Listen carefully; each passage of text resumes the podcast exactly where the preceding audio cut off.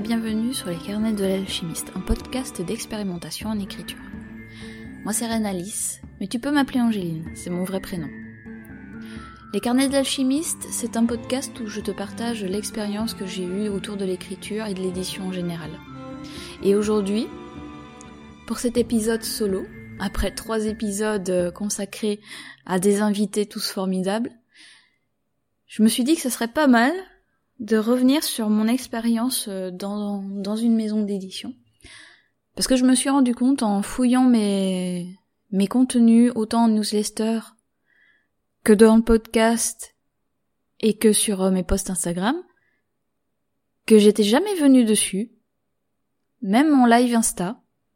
Je pense que ça a été programmé un jour, mais que l'occasion ne s'est jamais, ne s'est jamais présentée. Et c'est ok, c'est pas grave. Donc aujourd'hui, si tu le veux bien, je vais partager avec toi cette expérience justement en maison d'édition. Alors déjà pour commencer, j'ai envie de te préciser que si tu veux plus ample détail qui pourrait m'échapper en ici en, enregistrant euh, l'épisode, c'est que l'épisode de, de Sandra du podcast La Secousse va justement revenir sur ce que l'échec de cette maison d'édition m'a apporté comme expérience et comme apprentissage. Donc, si tu le veux bien, commençons. Comment est née l'idée de créer ma maison d'édition? Alors déjà avant ça, j'ai envie, avant de vraiment partir à la genèse de cette histoire, c'est te dire avec qui j'ai voulu la créer. Dans un premier temps, c'est l'idée qui est née entre moi et mon meilleur ami Maxime. J'en ai déjà, je pense que j'en ai déjà parlé dans des podcasts précédents. Et Arthur, qui est mon copain aujourd'hui, mais à l'époque il ne l'était pas, c'était un ami que je considérais presque comme un petit frère. En tout cas, ce qui est sûr et certain, c'est que c'était une personne qui était énormément importante pour moi déjà à l'époque. Et au fur des années, ben, on va dire que que ce ce qu'il y avait entre nous n'a fait que s'accroître et continue de s'accroître. Et je vais arrêter de parler de lui parce que sinon je vais je vais m'enfoncer dans l'amour que j'ai pour lui, dans l'amour inconditionnel que j'ai pour lui et que je vais certainement pleurer parce que je parce que voilà, parce que l'amour que je ressens est beaucoup trop fort. Donc si tu veux bien, on va remonter dans le temps. Le jour où l'idée de la maison d'édition Fictum est née, dans ma tête et dans celle de, de mon ami Maxime. Ça remonte à 2018. Vers le milieu d'année 2018, je ne saurais plus te donner un indicateur de temps. La seule chose que je suis quasiment sûre, c'est que le printemps était déjà là et installé. Et c'est euh, dans le centre euh, de formation que bah, mon meilleur ami et moi on a partagé, mais pas dans la même formation, que l'idée est arrivée. Je pense même que c'était un petit peu plus vieux que ça. Mais c'est dans ces locaux-là que l'idée a, la première idée a germé. Et c'est à ce moment-là aussi que les éditions Lumen commençaient tout doucement à se faire connaître, surtout pour les book trailers qui faisaient quand même, qui, qui sont toujours de si bonne qualité. Et déjà à l'époque, ça avait un cachet, mais de dingue. Et je et j'avais trouvé ça mais tellement original et intelligent de parler des, sorties de bouquins de cette manière. Et plus, il faut dire aussi que moi, en tant que lectrice, avant que Book, euh, que Bookstagram et Booktube ne, ne fleurissent et n'aient cette importance au niveau communication des sorties qui est long aujourd'hui, la seule manière pour moi de découvrir des nouveaux romans, c'était d'aller en librairie. Tout simplement. Je ne me renseignais pas sur euh, quelle sortie il y avait et quel titre je pouvais attendre dans les prochains mois. Ça, je ne sais pas toi comment tu le vivais en 2018, mais moi je ne le vivais pas ainsi. Les seuls, les seuls premiers moments où euh, je faisais vraiment mon shopping sur euh, sur ma sur ma palle et sur ma wishlist, c'était en lisant des, des, blocs justement de chroniques littéraires de passionnés comme moi. Et j'avais commencé aussi à faire ce pas-là avec euh, les propres livres que je lisais, mais du coup que je découvrais, que je découvrais d'abord en librairie et après seulement ceux, ceux que j'ai, ceux dont j'ai lu la, ceux dont j'ai lu les, chroniques sont arrivés bien après. Donc on se situe à peu près à ce moment-là où, euh, où et Booktube, surtout Booktube, commençaient à, bah, à voir leur euh, comment dire leur autorité sur euh, les, les, qualités des sorties, les, les appréciations et les et les le, le non approprié. Bref, t'as compris. Le contraire, parce que je trouve plus le mot là tout de suite. Ça commençait seulement à, à réellement bien s'installer, bien s'ancrer. Et en 2018, euh, moi j'en avais marre de, de ne pas trouver de boulot. Parce que j'avais beau postuler, jamais je n'ai décroché un sacro-saint CDD ou CDI. À rien du tout. Pour euh, dire de ne pas rester complètement figé à ne rien faire, je faisais des formations. Des formations dont le sujet m'intéressait. Donc j'ai pu faire de la formation photo, j'ai pu faire de la formation en 3D pendant une ou deux semaines. Euh, qu'est-ce que j'ai fait? J'ai fait du stop motion aussi pour euh, commencer, pour avoir des bases dans, dans l'animation, et c'était très cool. J'ai j'ai beaucoup aimé cette euh, cette formation là, et plein d'autres trucs. Et la dernière en date que j'ai fait, et vraiment la dernière dernière, ça a été une formation de community manager, où l'idée de la de de la maison d'édition a vraiment commencé à se développer et, et être beaucoup plus euh, défini dans notre esprit. C'est à ce moment-là aussi où j'ai, où ou, peut-être même avant, où je suis allée voir du coup mon meilleur ami. Euh... On va attendre que l'ambulance passe. Voilà, merci. Donc j'ai été allée voir Maxime dans sa salle à lui, en lui montrant ce que les éditions lui-même faisaient. Et je me souviens de lui avoir dit, Franchement, Max, il faut, ce serait trop bien qu'on qu'on fasse la même chose. En plus, toi, tu as des techniques d'animation justement, et c'était et de souvenir, c'était le, c'était le sujet de sa formation. Ce serait trop bien qu'on puisse monter une boîte où on proposerait à des maisons d'édition de faire ça. Ça, c'était le début de l'idée. Et et par la suite, je ne serais, je je je ne veux pas imposer imposer l'idée enfin en tout cas affirmer que c'est lui, ou si c'est moi, je ne sais plus en fait, mais l'un de nous deux a dit que juste faire une boîte d'animation pour des book trailers, ce serait pas assez, qu'il fallait viser plus haut. Et puis la maison d'édition, enfin faire notre propre maison d'édition est venue. Et on a commencé à chercher toutes les informations qui, qui nous fallait pour pouvoir monter notre propre maison d'édition. Et il fallait aussi euh, fallait aussi qu'on se décide en fait à bouger. On a continué à essayer de trouver un boulot chacun de notre côté, puis début 2019, on en a eu notre claque tous les deux de, chercher, de jamais trouver, ou du moins de trouver, d'avoir un entretien, mais ben, qu'on ne dépasse jamais cette barrière-là. On en avait marre, on voulait faire quelque chose, et on s'est nourri de cette impulsion de vouloir faire quelque chose pour bouger, justement. Et c'est là qu'on a commencé à réunir plein d'infos pour créer notre job. Qu'on a pris toutes les informations sur le marché du livre, sur l'émergence d'une idée, de la création de notre business plan aussi. On a contacté euh, plusieurs euh, couveuses d'entreprises, plusieurs euh, euh, startups ou enfin des organismes qui pouvaient nous aider à, à, à nous soutenir en fait dans la création de ce de ce projet. On avait même essayé de trouver des systèmes qui qui, euh, qui seraient nouveaux justement sur sur le marché en utilisant les NFC. On avait commencé à chercher à, germer des idées là-dessus. J'avoue que j'ai beaucoup donné donné de mon imagination à ce moment-là parce que j'imaginais déjà des scénarios qu'on pouvait mettre en place avec ces trucs-là. Et c'est ce qui ce qui nous avait permis justement d'ouvrir l'une des portes euh, d'une des couveuses qui a accepté de nous de nous suivre et nous a donc aidé à, monter notre business plan, à nous pousser à faire des, des appels à texte, à chercher les diffuseurs, à chercher les imprimeurs. On a fait tout ça pendant toute l'année 2019.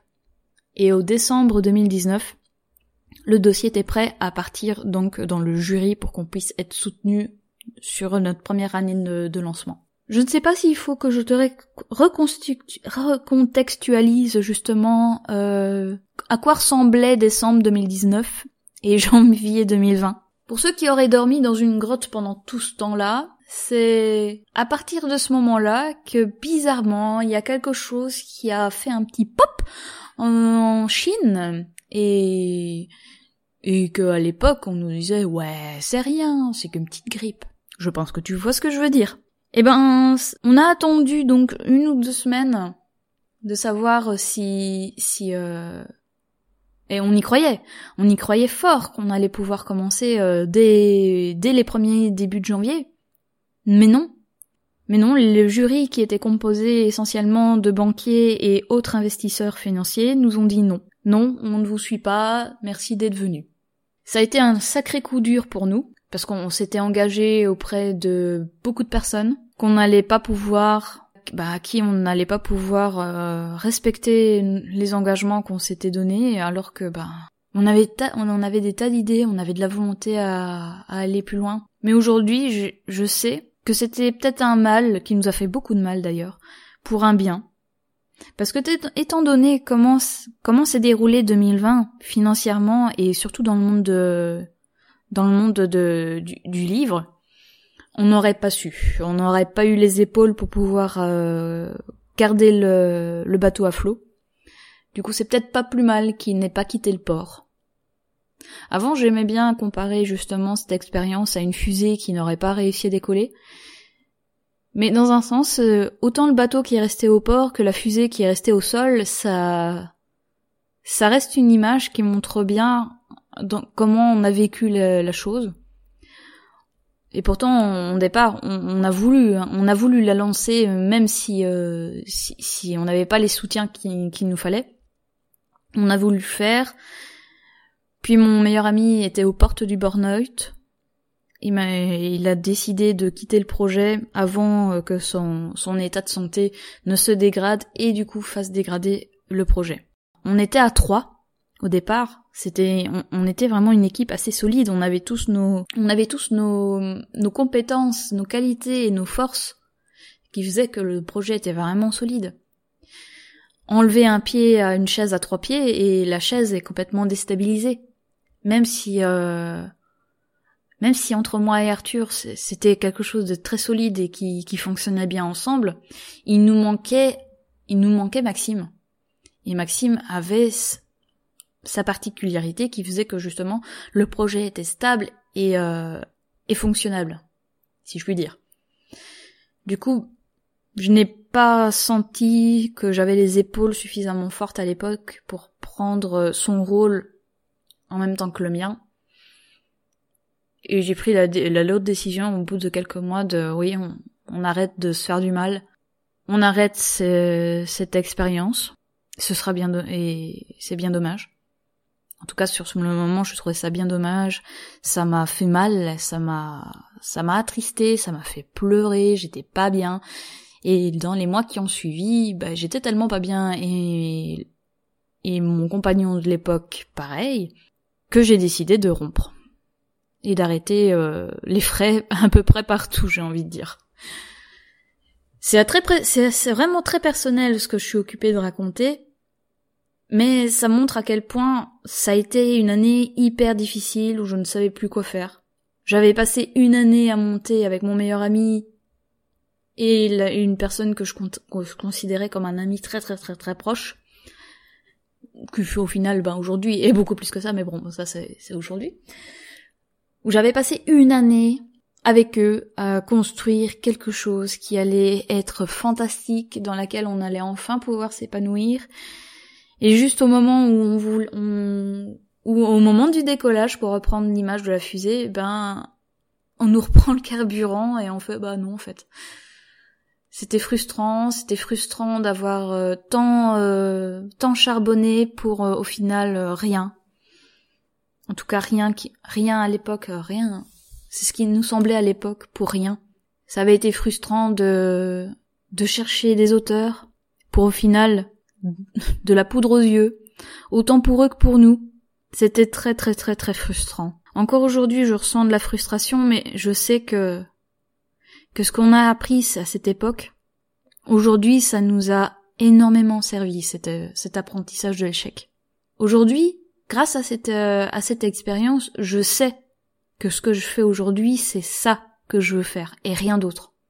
Parce qu'après cette année 2020 où euh, où ça a été complètement chaotique à ce niveau-là, au niveau de la construction des projets, juste après avoir décidé de fermer la maison d'édition, j'avais décidé déjà à ce moment-là de d'utiliser la méthode que j'avais utilisée avec euh, les auteurs avant avant qu'on ne propulse, vu que nous, pour nous, c'était c'était fait.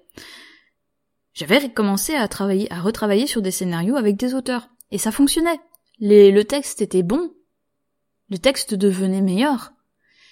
Et même des, et même certains auteurs me disaient, mais en fait, oui, ce que tu nous, ce que tu m'as dit, je sens que mon texte est mieux et j'aime bien. Et ça, ça avait fait plaisir à l'époque. Et encore aujourd'hui, je, ça me fait plaisir de lire des, ah mais oui, je viens de retravailler mon texte comme avec des pistes de réflexion et, mais c'est dix fois mieux en fait. C'est plus fluide, ça, c'est mieux. Et même moi, quand je relis justement ces passages-là qui ont été retravaillés, mais je fais, mais voilà, c'est exactement ça. Ça, c'est, c'est bon, le texte est fluide et on, on, comprend mieux ce qui se passe dans, dans ton texte où on se sent moins frustré. Parce que je reprends souvent l'exemple justement de, du texte de Grisham avec euh, le passage euh, à concrétisation de couple avec son personnage et son crush, où justement la concrétisation, ça ressemble plus à une recette de cuisine qu'à une scène justement d'amour, et qui était assez frustrant. Mais ça, c'est un exemple parmi tant d'autres. J'ai d'autres textes où justement je, je demandais que l'auteur aille plus loin dans sa réflexion parce qu'il y avait justement un filon là à creuser et que ne pas l'exploiter ce serait ce serait extrêmement dommage ce serait dommage de, de passer à côté d'une expérience et d'une aventure pour le lecteur, autant que pour l'auteur en fait. Donc c'est c'est vraiment milieu milieu 2020 où euh, est né, en tout cas qu'il a commencé à germer. Et aujourd'hui, je ne serais plus, je ne serais absolument plus dire comment ça se fait que ça n'a pas été plus loin. Pourtant, j'avais, j'avais, j'avais créé un, un, business plan justement en me basant sur ce que j'avais appris pour pour Fictum. Je l'avais montré à des gens, ça, ça, ça les avait intéressés, mais je ne suis pas allée plus loin à l'époque. Je ne saurais plus dire pourquoi à ce moment-là, mais aujourd'hui je pourrais expliquer ce qui a amené à, à ne pas aller plus loin. C'était le manque de confiance en moi. le manque de confiance en moi et ce gros syndrome de l'imposteur qui m'a fait me dire euh, que non, ça fonctionnerait pas, que ça n'intéresserait personne, que je me gourais, qu'il fallait que je fasse autre chose, que je vois autre chose, et en même temps, en, même temps, dans ma vie familiale et personnelle, c'était pas la joie, donc euh, forcément, on va dire que le boulot s'est vu enseveli par tous les problèmes personnels, et ça n'a pas aidé. Ça n'a réellement pas aidé. Et donc, c'est c'est en été 2020 où je suis allée voir Lil Wen chez elle, qu'elle m'a montré en cours des journées que j'ai passées chez elle que ce qu'elle faisait. Et, et, je lui avais dit ah mais moi si je pouvais juste écrire toute la journée mais ça me ça me ferait plaisir je venais en plus de ce serait bien. Et je je venais justement de faire un RP journaliste où je savais que je pouvais écrire tout que je pouvais écrire des articles et que ça me plaisait mais entre euh, entre euh, des, écrire des articles pour du jeu de rôle, donc avec beaucoup de plaisir, et écrire des articles euh, en tant que pigiste, avec un en devant en devant suivre justement une trame et entrer dans une case sans sans pouvoir en réellement en sortir et sans aucune liberté, ça ça ne m'allait pas. Et là aussi, bah, là aussi, on pourrait voir ça comme un échec, un échec, vu que bah, je n'ai pas poursuivi. Mais dans un sens, je remercie tellement cette expérience, parce que c'est là que j'ai su que écrire des textes qui doivent entrer dans une case pour d'autres, ça ne me convient pas, ça ne m'épanouit pas, ça ne me rend pas heureuse et j'ai pas envie. Et je suis une personne qui fait beaucoup avec ses envies parce que ça enflamme euh, Ça enflamme ma, mon envie de, de me dépasser, autant pour moi que pour les autres. Et c'est comme ça que je fonctionne avec les auteurs. Et c'est grâce à ce, ce ras-le-bol que j'ai bah, que j'ai compris euh, et que j'ai compris que j'ai découvert pendant cette euh, cette expérience de pigiste que je sais que j'ai besoin d'un pourquoi pour travailler. Me forcer à travailler juste pour travailler et gagner des sous, ça ne me va pas. J'ai besoin d'un pourquoi qui de, qui soit la source en fait de mon énergie pour travailler. Et ça, je, l'ai conscientisé la semaine dernière, où c'était du coup lundi, où je me réveillais, je me suis dit, oh chouette, on est lundi. Et toi, toi, je sais pas, je sais pas quel travail tu fais, mais j'espère que justement ce travail te donne cette sensation de, ah super, on est lundi, je vais pouvoir me remettre au boulot, je vais pouvoir retravailler sur ce que j'aime, je vais pouvoir aider des gens, et ça va être trop bien. Je dérive encore un peu sur ma, propre trame, mais ça me semble tellement important de le dire. Donc la question euh, que je m'étais notée justement pour, euh, pour le podcast, c'est qu'est-ce que ce chemin m'a appris? Là, je vais te lire la phrase que je me suis mis. Alors, ça m'a appris qu'il est important de faire ce qui nous fait vibrer et de tester des tas de choses pour voir si nos fondations sont solides. Je sais aujourd'hui que je ne peux pas faire autre chose que d'aider les auteurs et d'écrire ce qui me fait vraiment vibrer. Penser arrêter ce que je fais aujourd'hui, ça me met en souffrance. Et pour, te, pour vraiment souligner cette dernière phrase, j'ai envie de te raconter la chose que j'ai vécue pour, mon anniversaire. Pour mon anniversaire, j'ai participé au séminaire d'une journée de Thomas Burbidge, hein, encore lui, oui, où on, où on, on, revoyait justement les bases, euh, les fondations de, notre business. Et il s'est avéré euh, pendant ce, cette journée que, en fait, les prix que je proposais au départ eh ben c'était pas viable pour moi. Ça voulait dire qu'il qu'il faudrait que j'arrête, ou que je continue mais à mi-temps, et que je retrouve un boulot alimentaire pour pouvoir continuer à vivre. Pour pouvoir continuer à vivre pour moi et pour mes enfants. Et sur euh, une demi-heure, j'étais pas bien, pas bien du tout. Ça me mettait dans un, inconfort mais terrible. Et sur le temps où je suis allée chercher, où j'ai fait une pause du coup du séminaire et je suis allée chercher mon fils, je me suis imaginé devoir retourner dans le système de recherche d'emploi, de retrouver quelque chose qui me plaise ne serait-ce qu'un petit peu pour pouvoir continuer et j'avais mal, mais j'avais tellement mal. Ça me faisait mal, ça me, ça me torturait, ça m'écartelait, j'étais là, non mais en fait je peux pas.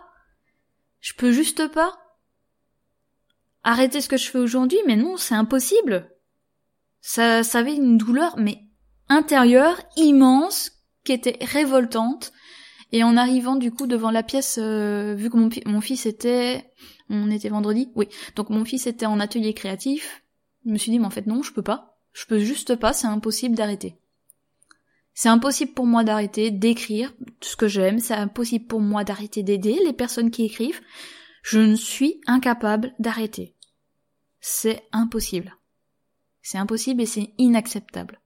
Donc autant cette journée a été très bousculante pour mes fondations, autant je sais qu'elle a été hyper bénéfique pour les consolider et me permettre de trouver le pourquoi je fais ça.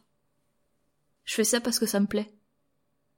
Je fais ça parce que ça me plaît d'aider les autres, ça me plaît d'écrire des trucs qui moi me font plaisir, et quand je, partage justement le concept, le concept de, l'idée par exemple de la Sword School, si tu veux en savoir plus, je t'invite à aller sur mon Instagram, il y a, y a quand même quelques contenus maintenant qui en parlent.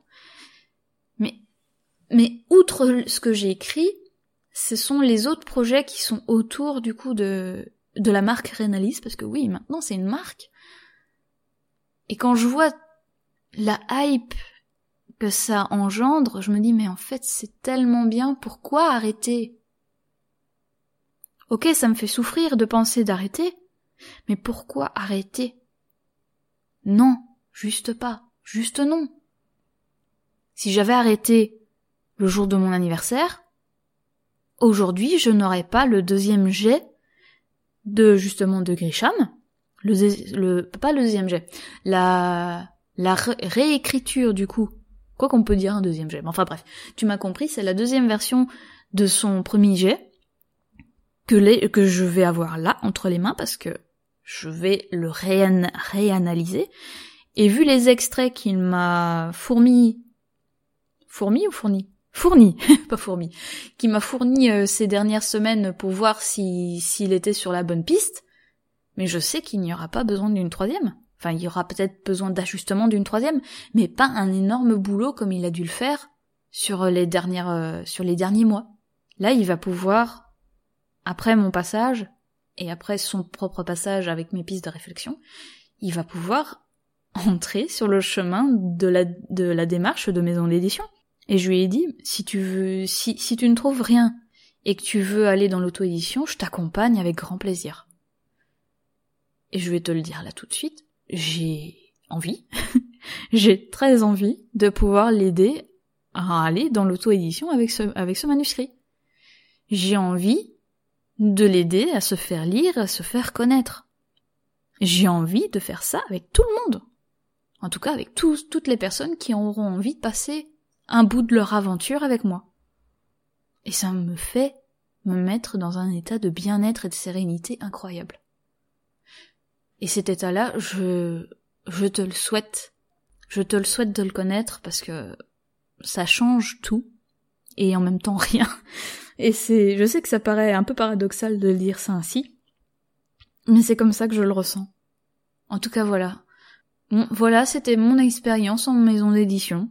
Ça n'a pas été très très loin, mais j'ai appris énormément, énormément en une année, alors que alors que le, cursus universitaire que j'avais que j'avais entamé justement dans le but de pouvoir retourner dans ce monde ne m'a rien appris.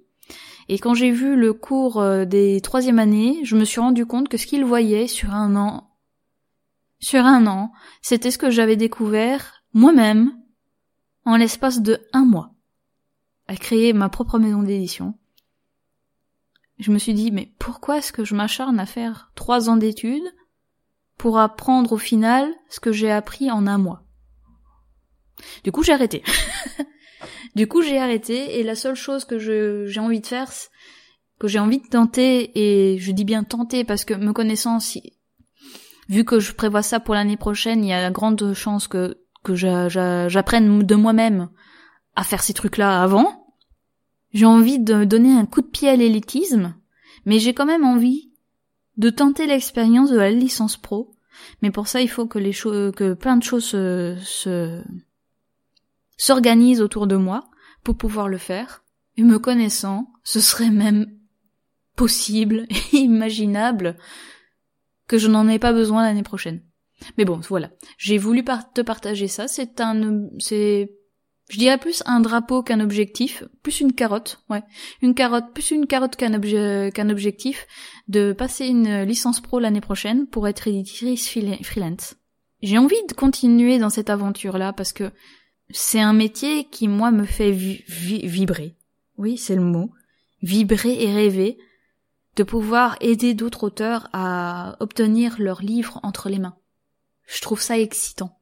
Excitant et exaltant. Donc, J'en viens ici à 31 euh, minutes d'enregistrement. donc je vais passer à la conclusion. Qu'est-ce que cette euh, expérience dans ma maison, dans cette maison d'édition m'a apprise? C'est que j'ai trouvé la raison, ma raison de vivre peut-être, ou comme on, comme on l'appelle aussi dans le milieu spirituel, ma, mission de vie. Et encore, je, n'en vois qu'une partie des détails. Parce que au plus je retourne cette mission de vie dans mes mains, au plus je, découvre de nouvelles facettes qui me fascinent, qui me passionnent, et qui me donnent envie de continuer encore plus ce chemin.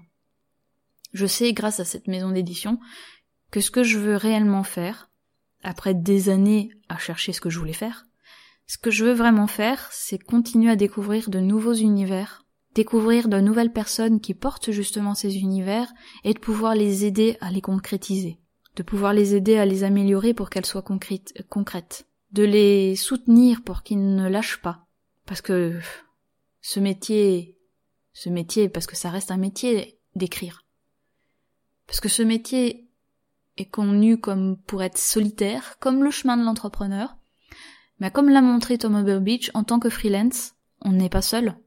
Qu'est-ce qui nous empêche de nous réunir? C'est aussi pour ça que j'ai envie de créer une Libris, donc ma communauté d'auteurs, pour qu'on ne soit plus jamais seul, et pas juste des auteurs ensemble, mais des personnes qui gravitent dans le monde de du livre ensemble, éditeurs, imprimeurs, diffuseurs, graphistes, illustratrices, graphi graphistes, illustrateurs, illustratrices, bref, on s'en fout du genre. Mais ces corps de métier font partie intégrante justement du monde du livre. Et ce serait formidable de pouvoir tous se réunir dans une même communauté. Et ne plus être séparés. La séparation de toute façon est illusoire. Ça m'a appris aussi ce que, oui, ça m'a certifié ce que je voulais faire. Pas juste écrire pour les autres, écrire pour moi en toute liberté et aider les autres à pouvoir écrire pour eux en toute liberté et partager. Dans le non-jugement, dans le non-jugement et la bienveillance. Cet épisode est peut-être un peu décousu pour toi. Je t'en demande pardon, mais en même temps ça fait tellement l'essence des carnets de l'alchimiste que ça aurait été dommage que ça ne ressemble pas à l'épisode que c'est aujourd'hui. Voilà.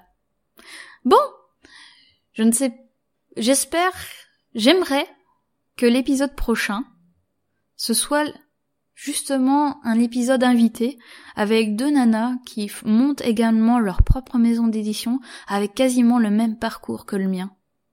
Sauf que elles, je leur souhaite que ça se concrétise et qu'elles aillent loin. Je vais essayer de les avoir euh, dans, dans le podcast en invité. En attendant, je te dis à la semaine prochaine et je te demande de bien veiller sur toi, de continuer d'expérimenter et d'en apprendre encore plus sur tes apprentissages. Je te dis à la semaine prochaine et d'ici là, porte-toi bien.